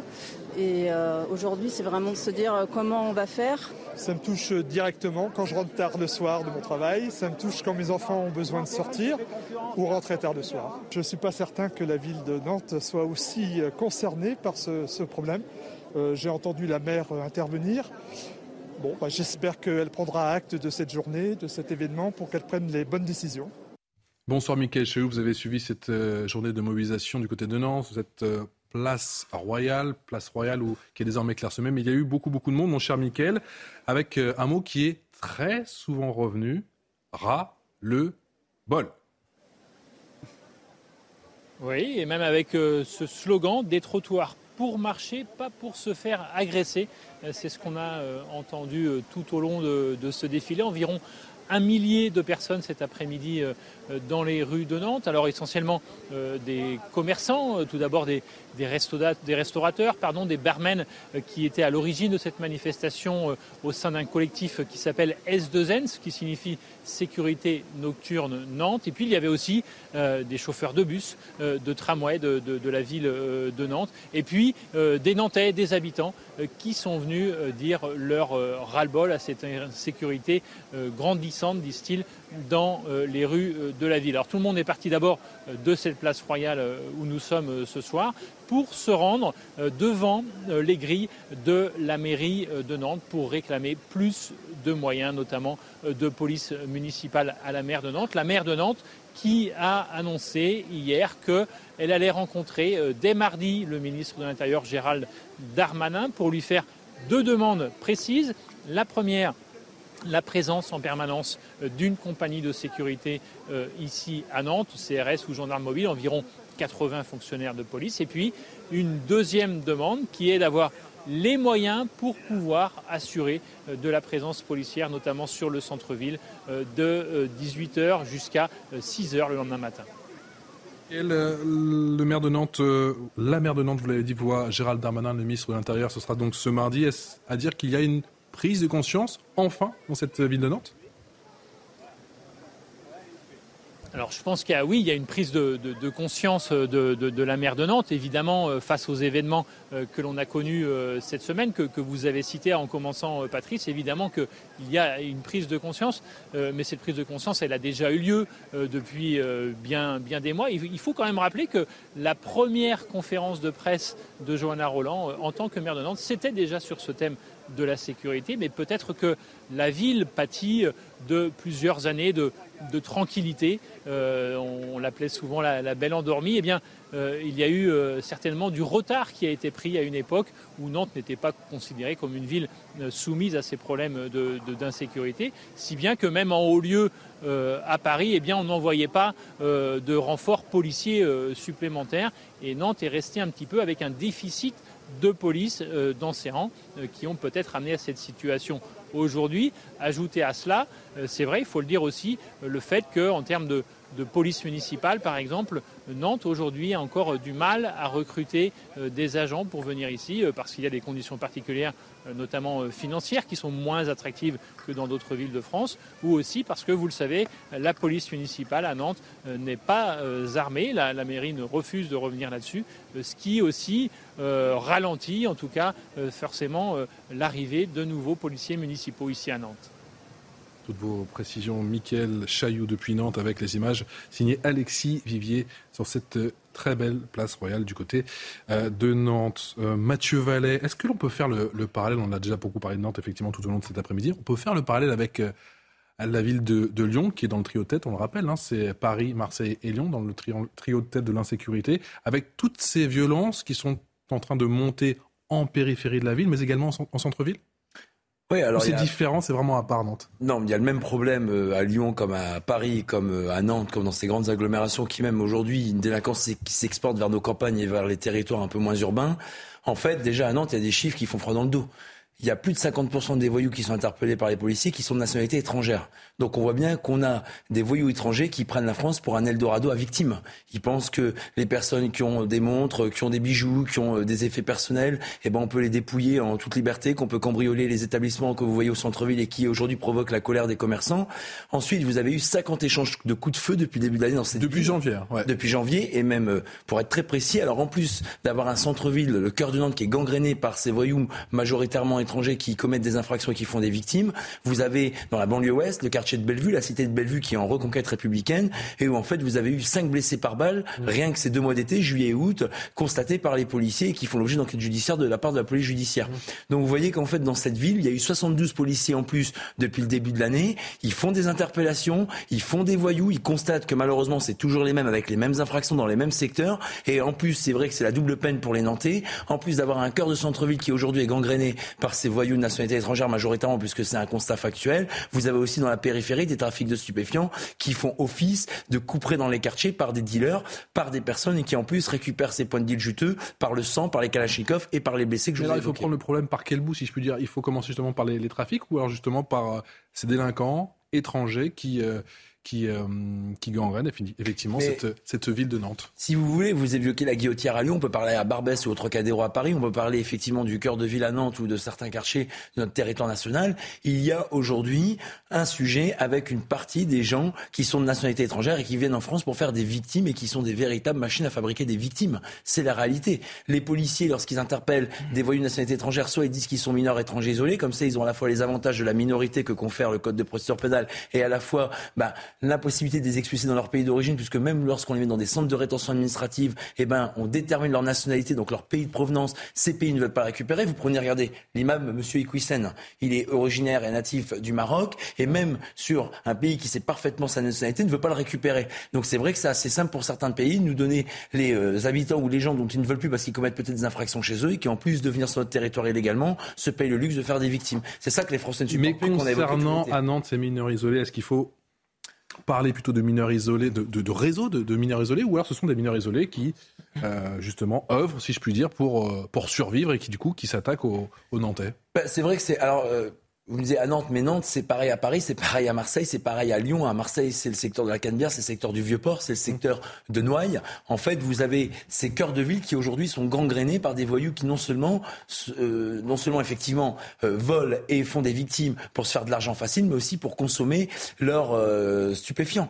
On voit souvent que ces, enfin, ces voyous qu'on interpelle et qui se disent mineurs ou qui se disent mineurs et qui sont pas mineurs et qui sont majeurs, on voit bien que c'est pas une délinquance pour simplement survivre ou vivre c'est une délinquance aussi euh, acquisitive violente qui est fait pour faire de l'argent facile et surtout pour euh, effectivement, euh, bah, d'une certaine manière, ne pas respecter les lois dans le pays qui ne les a pas accueillis puisqu'ils sont arrivés majoritairement illégalement.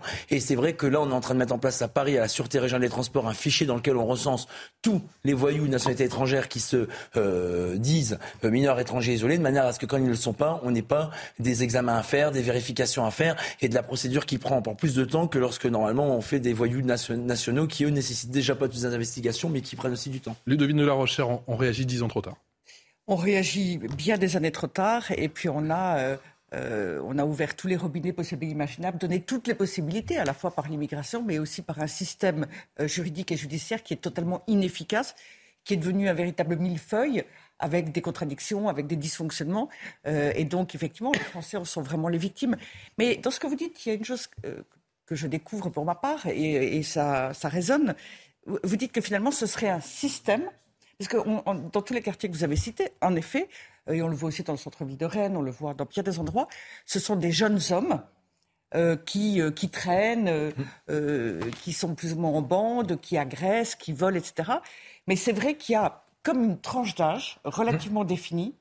ce sont systématiquement des hommes, donc c'est finalement une sorte de système de réseau qui euh, envoient ou qui euh, se déplacent, se suivant les uns les autres, sur le territoire français et qui de là ont des méthodes. Réseau ou pas réseau? C'est pour ça que je vous posais la question. Ah des méthodes récurrentes d'attaque.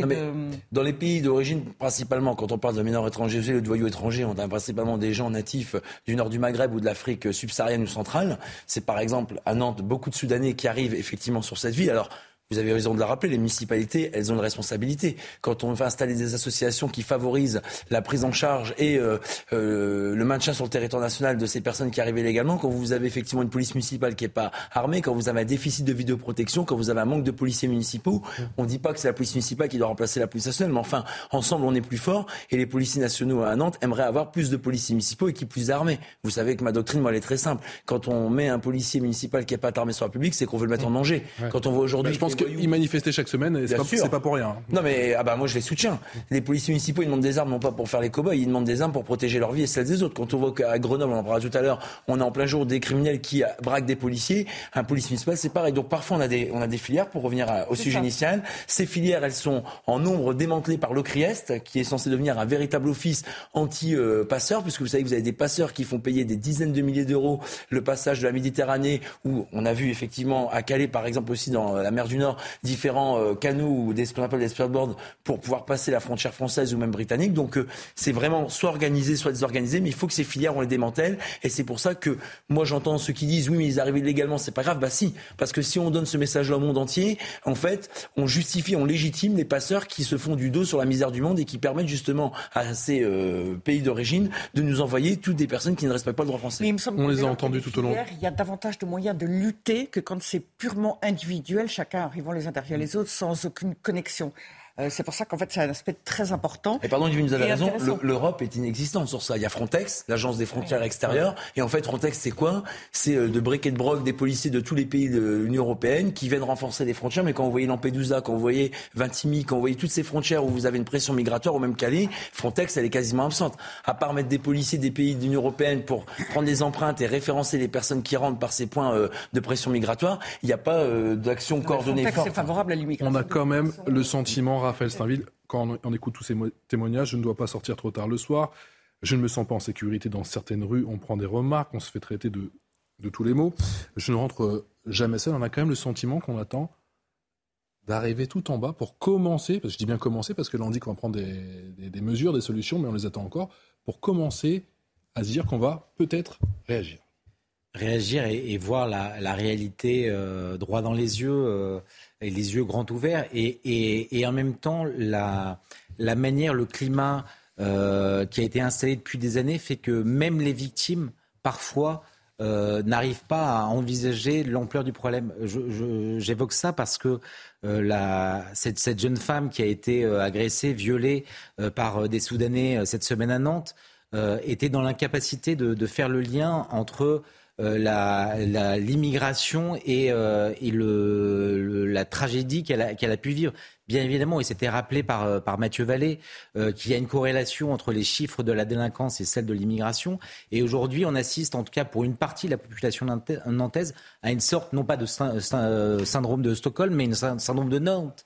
Ils ont tellement été habitués, finalement, à s'accommoder et à considérer que l'immigration était une chance pour leur ville, une chance pour la France tout court, qu'aujourd'hui, alors même qu'ils sont menacés, agressés jour après jour, ils, n'arrivent même pas à scier les yeux et, voir à quel point ils sont agressés au plus profond d'eux-mêmes. Genre.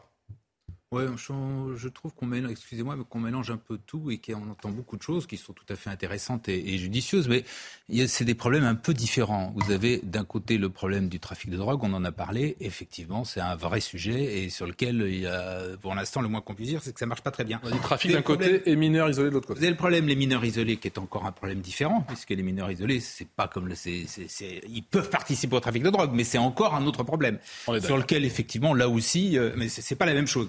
Sur les étrangers, oui, bien sûr, il y a, a et à l'évidence, il y, a, il y a un lien, un problème entre délinquance et étrangers. Cela dit, même si on arrive à 50%, ça veut dire qu'il y en a 50% qui ne sont pas des étrangers. Donc la délinquance, n'est pas non plus uniquement les étrangers. Et euh, partir de, de, de, ce constat pour dire c'est un énorme problème, il y a trop d'immigrés en France, etc. Je pense que le problème de l'immigration mérite d'être mieux traité que ça, et c'est pas le, le, le, voilà, on peut pas faire le comme ça, ne, ne regarder de l'immigration euh, que euh, que la délinquance. Prenez le métro le matin, vous verrez qui est dans le métro, il y a essentiellement des immigrés, et s'il n'y avait pas des immigrés en France, notamment les femmes de ménage et un, tout un certain nombre de, matin, de, oui oui, je prends le métro le matin. Tous les matins. oui, oui, je prends le métro, moi je j'ai pas de voiture dans Paris. Donc voilà, donc je peux vous dire que euh, l'immigré et regardez dans les restaurants, dans les, arrières, euh, dans les cuisines des restaurants, c'est essentiellement des immigrés. Donc on ne peut pas non plus comme ça euh, clouer au pilori les immigrés, même si, je le redis, effectivement, mais c'est plus un lien entre la, ça passe par la pauvreté, passe par le trafic, etc. Il y a effectivement, bien sûr, il ne faut pas non plus nier qu'il n'y a pas de, de, corrélation entre la délinquance euh, et les immigrés. Enfin, vous avez fait une remarque qui m'a beaucoup amusé, parce que vous avez dit, ce qui est tout à fait vrai, mais c'est marrant, on n'en parle jamais. Mathieu Vallée, quand, vous regardez, de la quand vous regardez la délinquance en France, et que vous regardez la délinquance aussi d'ailleurs euh, celle des immigrés, mais d'une façon générale la délinquance, vous remarquez que dans les prisons, il y a 97% d'hommes. 97% d'hommes. Et que d'ailleurs, au niveau des, des, immigrés, quand on parle des immigrés, les délinquants, c'est rarement des filles. Et que souvent, d'ailleurs, les filles s'en sortent beaucoup mieux, y compris celles qui sont euh, en, voie d'intégrer ou en voie d'intégration, que les hommes. Donc, il y a peut-être quand même un petit problème d'éducation. Il y a quelque chose. Pourquoi est-ce que c'est une loi absolue et contre laquelle on ne peut rien faire euh, qui ferait que malheureusement, 90% ou 95%, que 90% des actes de délinquance et des gens qui sont en prison, notamment les plus violents, sont toujours des hommes. Je pense qu'il y a une vraie, vraie matière à réflexion, Gabriel, et notamment sur. Vous avez votre petite idée? Ah oui, moi je trouve ça très intéressant parce que euh, déjà parce que ce que vient de dérouler Gérard Leclerc, c'est à, peu près un florilège euh, de tous les, euh, les, les façons de se voiler la face depuis des années.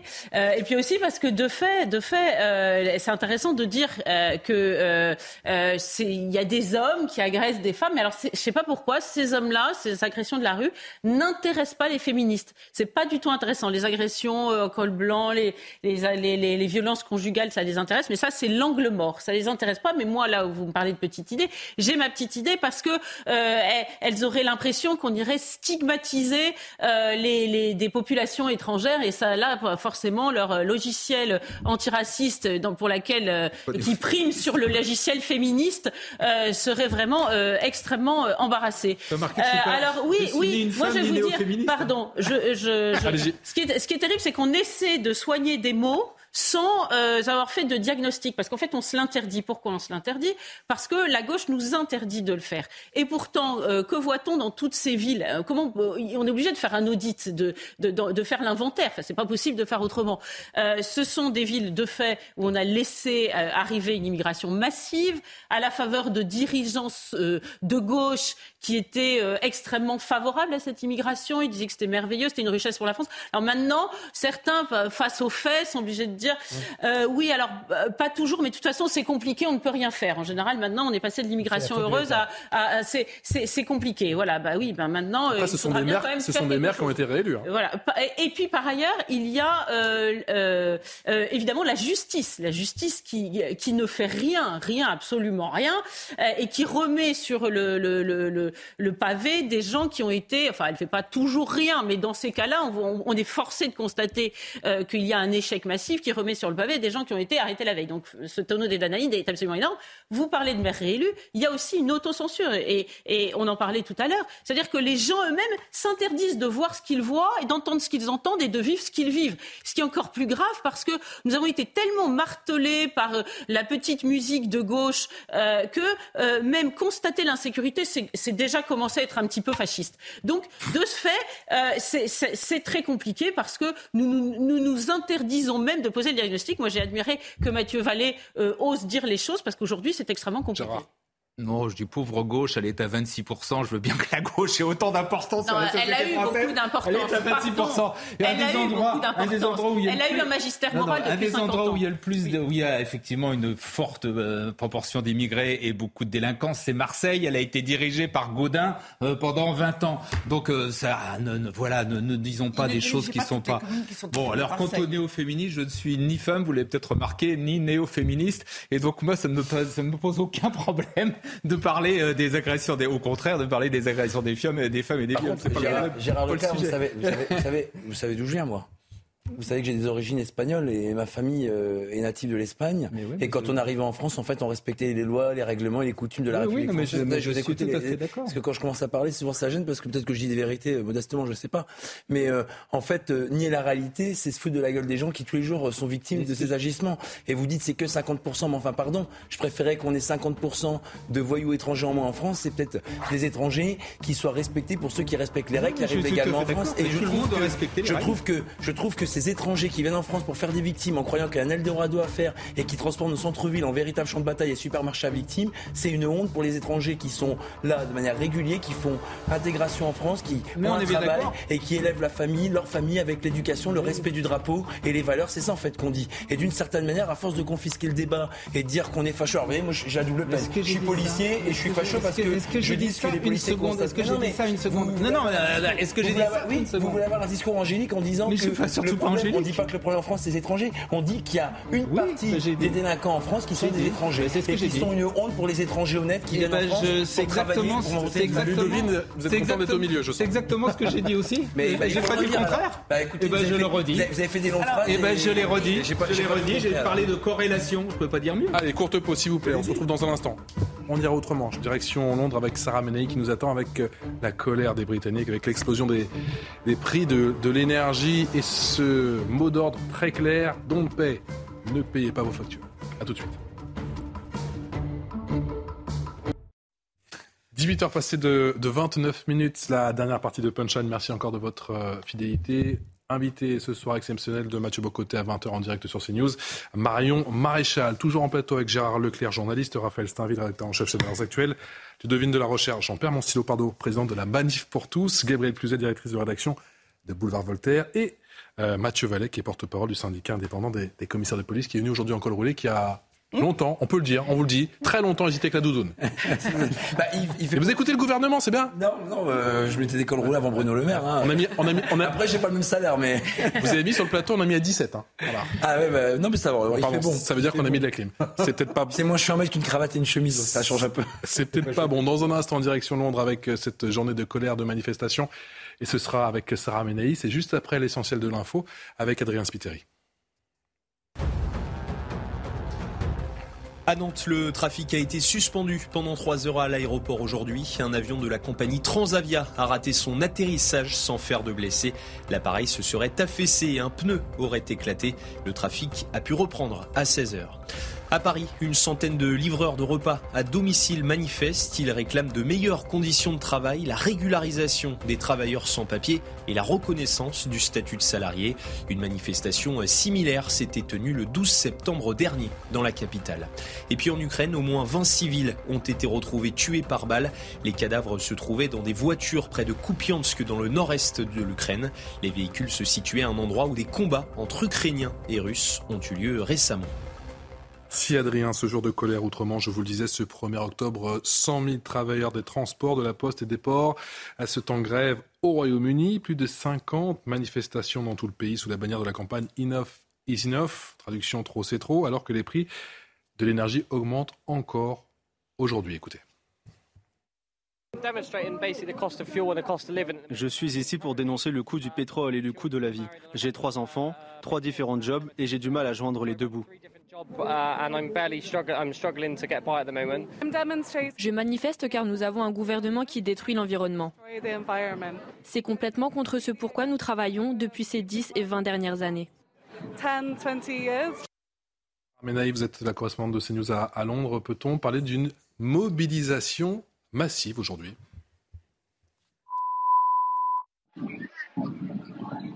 Bonsoir. Oui, mobilisation massive ici à Londres, mais pas seulement dans 30 villes euh, à travers le Royaume-Uni, comme à Birmingham, à Manchester ou encore à Liverpool.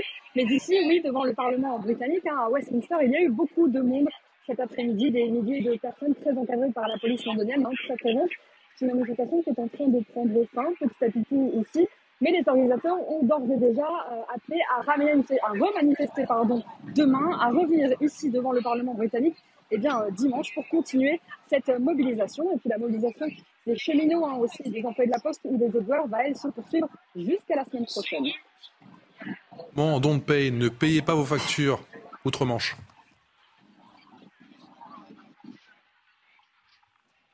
Oui, il y a ce mouvement Don't Pay UK, hein, ne payez plus vos factures de gaz et d'électricité à partir du 1er octobre, donc à partir d'aujourd'hui. Hein. Euh, c'est vrai que ce mouvement est bien, manifeste finalement aussi aujourd'hui contre eh l'augmentation du prix de, de, l'énergie, du gaz et de l'électricité, évidemment, suite à la guerre en Ukraine. Et puis, la plupart de ces manifestants réclament donc, au-delà de ça, euh, une revalorisation de leur salaire basée sur, euh, eh bien, indexé sur l'inflation, une inflation qui devrait atteindre les 13% avant la fin de l'année. Ce sont les premières estimations de la Banque d'Angleterre.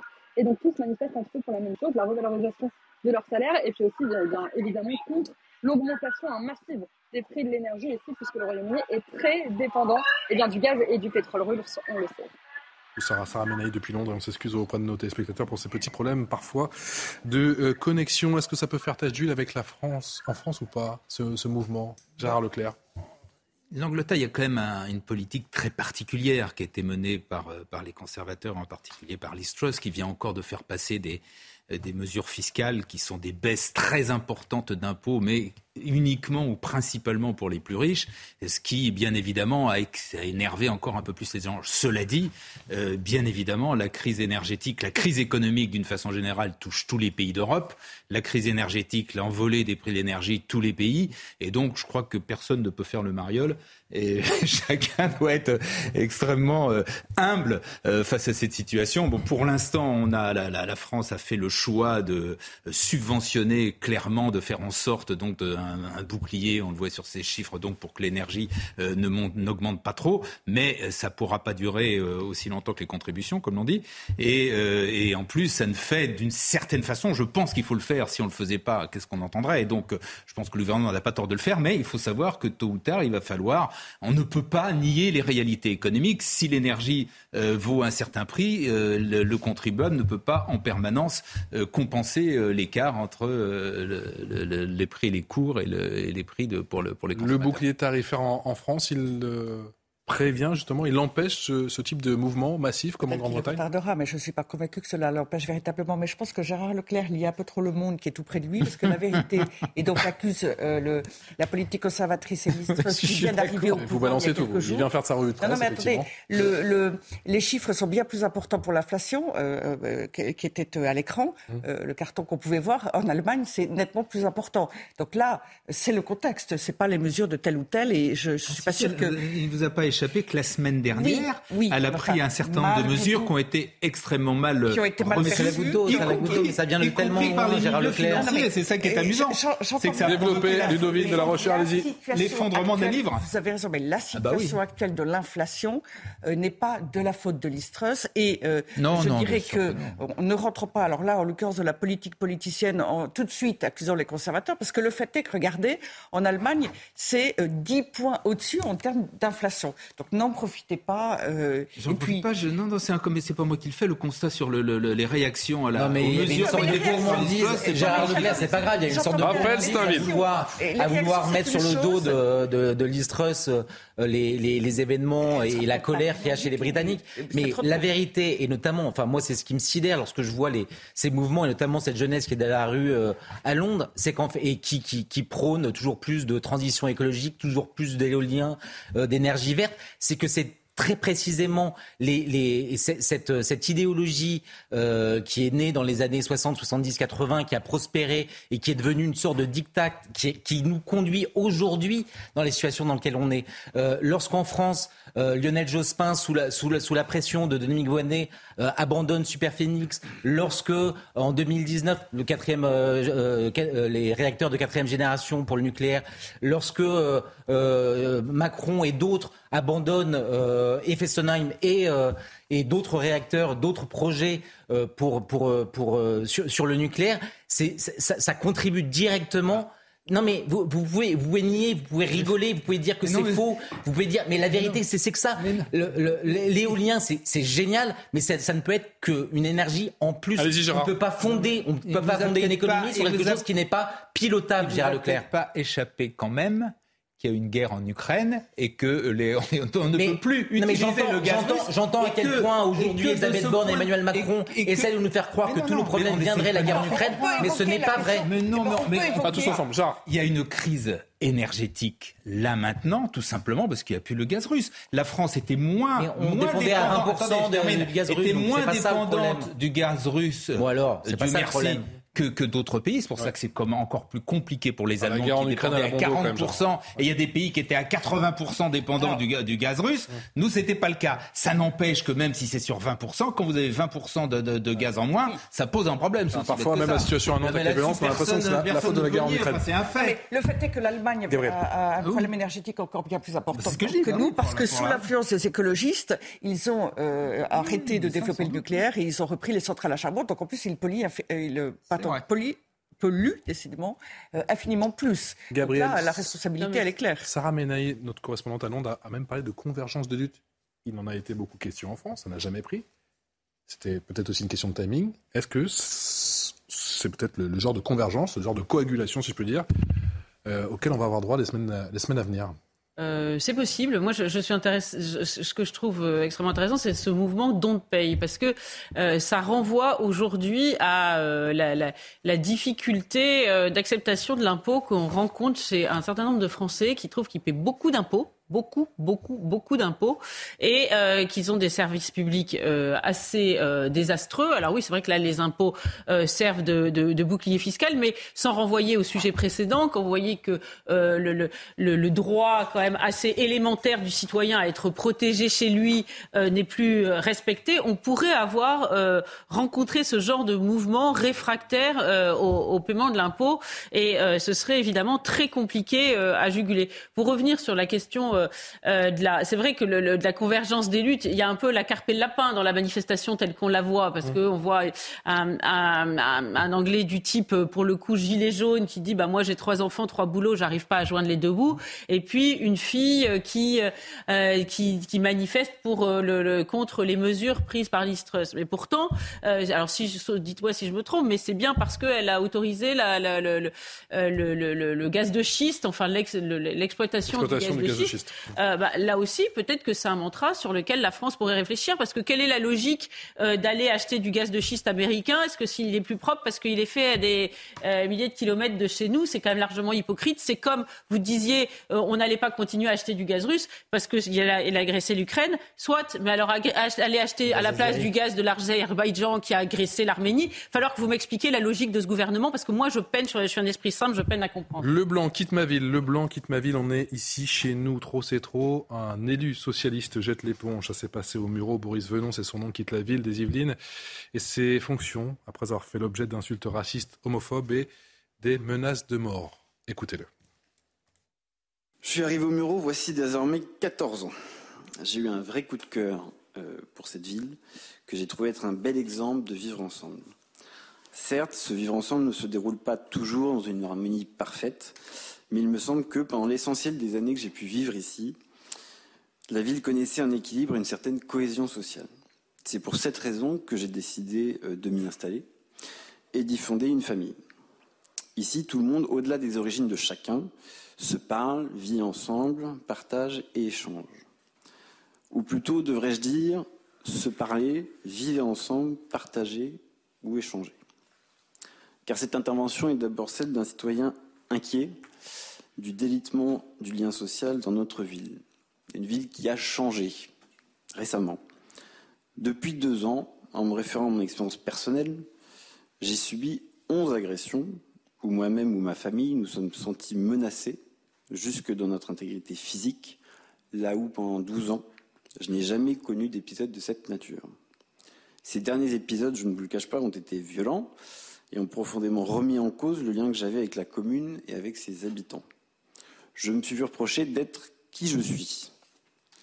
Ces épisodes, et encore plus le dernier en date, ont été marqués par de la violence verbale, des menaces physiques, allant jusqu'à la menace de mort, et aux insultes homophobes et racistes. Le blanc quitte ma ville, on est chez nous ici. C'est ce que je me suis entendu dire avant qu'on ne me poursuive jusque devant mon domicile pour me menacer de mort ensuite. Oui, les citoyens d'origine européenne peuvent faire l'objet de racisme. Et c'est un homme dont tout le parcours politique s'inscrit à gauche euh, qui vous le dit. Gérard Leclerc, Leclerc quelle portée à cette démission? C'est extrêmement inquiétant, c'est extrêmement consternant. Euh, sur les deux plans. déjà sur les agressions que subissent régulièrement et de plus en plus les élus. Là, il y a un énorme problème d'autorité de respect de la démocratie, parce qu'un élu est un élu par définition, donc c'est la démocratie. Et puis deuxièmement, sur bien évidemment les, attaques donc euh, racistes, homophobes, etc. Alors le racisme, moi je suis étonné de ceux qui s'étonnent que le racisme c'est pas uniquement euh, le racisme des blancs vis-à-vis -vis des noirs. Le racisme malheureusement est dans la nature humaine, il y en a partout. Et euh, euh, il peut y avoir euh, des noirs, des jaunes, des ce que vous voulez, qui sont autant racistes. On le voit d'ailleurs dans tous les pays. On le voit dans le monde. Bon, il y a les, Rohingyas les Ouïghours en Chine, les Rohingyas en, Birmanie, etc. Le racisme, par définition, et là, c'est dans la nature humaine. Alors en France, c'est vrai, comme on est un pays qui était, qui est encore largement à majorité blanche, le premier racisme, le racisme le plus évident, c'était le racisme contre, ça a été, il y a eu plein d'études, ça a été documenté contre euh, les Noirs, contre les Arabes, quand ils voulaient chercher un, emploi, quand ils cherchaient ça. Mais Là où vous arrivez à avoir des communautés, des villes, des quartiers où les majorités sont des majorités de gens d'origine étrangère et de couleur, hélas, ce n'est pas surprenant. C'est pas pour ça qu'il faut l'excuser. Au contraire, c'est aussi grave que vous ayez un certain nombre de gens donc euh, qui donc vous n'êtes pas surpris d'entendre ces propos je suis consterné dans la bouche d'un élu PS ah c'est pas une histoire bah, je trouve ça très bien qu'il parle. Je trouve que c'est très bien qu'il parle je trouve que c'est très bien qu'ils le disent euh, mais, mais, voilà. Et ce qu'il faut dire tout simplement c'est que quel qu'il soit d'où ils viennent mmh. le racisme est quelque chose d'insupportable et qu'il faut condamner. Que nous dit cette séquence? En fait c'est, un petit peu, euh, tout à l'heure j'évoquais mm. le, syndrome de Nantes, euh, il y, a, un petit peu de, un parallèle à faire, c'est-à-dire que dans le même temps cet élu euh, dénonce les faits dont il a été l'objet, les 11 agressions qui, qui ont fait qu'aujourd'hui il se décide à, à, quitter ce conseil municipal, et en même temps, à aucun moment, il ne remet en cause le, le discours, la politique finalement qui a contribué à faire que ce multiculturalisme qui, euh, qui a été prôné euh, euh, et qui s'est installé sans jamais être véritablement assumé, par le pouvoir public arrive à ce genre de, de situation. Le vivre ensemble qu'il constatait comme, enfin en tout cas dont il vantait les mérites lorsqu'il est arrivé, en fait n'existe pas. C'est une sorte de fantasme où il a existé, mais il y a des années. Aujourd'hui, la communautarisation de la France fait que, pour la plupart du temps, mais qu'il s'agisse des Noirs, des Arabes, des Blancs, ce que vous voulez, c'est invivable parce que ces communautés aujourd'hui n'arrivent plus à vivre, à se parler, parce qu'il y a un discours, et notamment euh, le discours antiracisme alimente euh, cette, cette, haine de l'autre, fait qu'aujourd'hui on en arrive à ces situations où euh, quelqu'un, malgré toute sa bonne volonté, malgré euh, sa générosité, aujourd'hui, on est euh, obligé, contraint de quitter. En fait, il faut, il faut bien réaliser ce que c'est. Hein. Il est exilé dans son propre pays, c'est-à-dire qu'il est obligé de quitter euh, l'endroit dans lequel il habitait. pour fuir dans son propre pays, pour se mettre à l'abri de ceux qui le pourchassent. C'est quand même sidérant. C'est pas du tout banal. C'est un, un, fait majeur. Gabriel Cluzel. Rien pendant 12 ans et 11 agressions en l'espace de 2 ans. Ce qui est et l'une de trop. Ce qui est intéressant, c'est que le, le, le, voile du déni se déchire, néanmoins. Euh, parce que euh, euh, toutes ces dernières années, il était impossible de parler de racisme anti-blanc. C'est un, un oxymore. Il n'y avait pas de, racisme anti-blanc. Et, du reste, il n'y avait que les blancs qui pouvaient être racistes. Par exemple, le, le racisme des, des, Arabes à l'endroit des Noirs était tabou aussi. On avait interdiction d'en parler. Un raciste, c'était forcément un blanc. Et d'ailleurs, ça continue à être enseigné dans, dans toutes les universités à tendance woke. Donc c'est intéressant d'avoir ce témoignage de cette personne que nul ne peut accuser de présupposés idéologiques, d'être de droite, d'être tout ce qu'on veut, puisqu'il dit lui-même qu'il ne vient pas de là et qu'il arrivait plein de, de, belles illusions et, que ses yeux se sont visiblement décilés. Moi, ce que je remarque aussi, c'est que sur la question de l'homophobie, c'est un peu comme les femmes. L'homophobie, elle fait pousser des grands cris à tout, le monde jusqu'à ce que ceux qui s'en rendent coupables euh, soient euh, potentiels, dérangent, des profils qui dérangent. Donc, euh, on, on, veut absolument euh, dire que les homophobes sont du côté de la manif pour tous, mais euh, on sait très bien qu'aujourd'hui, les homosexuels qui se font agresser, c'est pas du tout par des militants de la manif pour tous, mais parce, parce que c'est un profil bien euh, tout à fait autre. Mais comme pour les femmes, euh, tant pis, la cause des homosexuels, la cause des femmes, tout ça, on s'en fiche dans la mesure où euh, et l'antisémitisme, c'est pareil, dans la mesure où il y a la doxa antiraciste qui surplombe tout ça. Euh, y a, y a, et, et, donc c'est quand même redoutable. Le problème, c'est qu'on a laissé avancer cette idée très longtemps. Et peut-être, ça va être intéressant de savoir les réactions face à ce, à ce témoignage. Il, est possible qu'il soit assez mal, ça soit assez mal vécu à gauche. Une minute, Ludovine Delors-Rocher et Mathieu Vallet, ce délitement depuis deux ans, dont parle effectivement l'élu, vous l'attribuez à quoi? Je suis galant, je vais laisser d'abord les Écoutez, moi je pense que ce monsieur découvre la Lune. C'est stupéfiant. On est en 2022 et il découvre qu'il y a un racisme anti-blanc qui existe, qui est malheureusement courant. Euh, combien d'entre nous se sont fait insulter euh, euh, D'ailleurs, je rejoins Gérard Leclerc. Le racisme existe aussi entre les blancs, entre les noirs, etc. ça a toujours été malheureusement dans tous les sens possibles et imaginables. et 11 agressions. Il a fallu 11 agressions. Moi, ça m'impressionne beaucoup. C'est à la douzième que ses yeux se sont dessillés. Il y a eu l'assassinat de Samuel Paty, qui portait euh, un message qui ne convenait pas à ces messieurs, euh, qui était un message qui défendait aussi les, valeurs de laïcité, les valeurs occidentales, etc. Ça les gênait. Il y a eu plein d'actes qui vont bien au-delà des mots, malheureusement, depuis des années.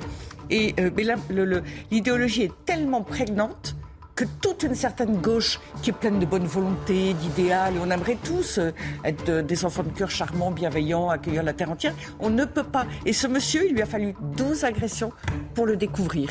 Ce qui ne veut pas dire, Gérard Leclerc, que je dis tous les immigrés sont des Et on peut aussi comprendre qu'il était attaché à sa vie, puisque ça faisait 14 ans qu'il officiait là-bas et qu'il avait fait sa vie là-bas oui, c'est magnifique ce qu'il a donné, et du coup, mais il ne voyait rien. Ah, tu vas aller, vous avez été galant?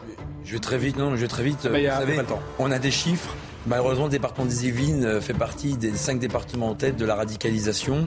Et euh, à la cité de la Vigne Blanche ou des musiciens, qui sont les deux grandes cités de, des Mureaux, les policiers ont bien du mal à reconquérir le terrain. Et d'ailleurs, elles sont en reconquête républicaine. Et tous les jours, je leur rends hommage. Vous avez ce policier au Mureaux qui a été traîné sur un refus d'obtempérer. Et en fait, ils sont toujours sur le terrain, justement pour que la République reste dans ses quartiers. C'est dur. Merci à, tous les cinq. Tout de suite, ça se dispute avec Elliot Deval. Et à, et à 20h, face à votre côté, avec un invité exceptionnel, Marion Maréchal. Excellente soirée.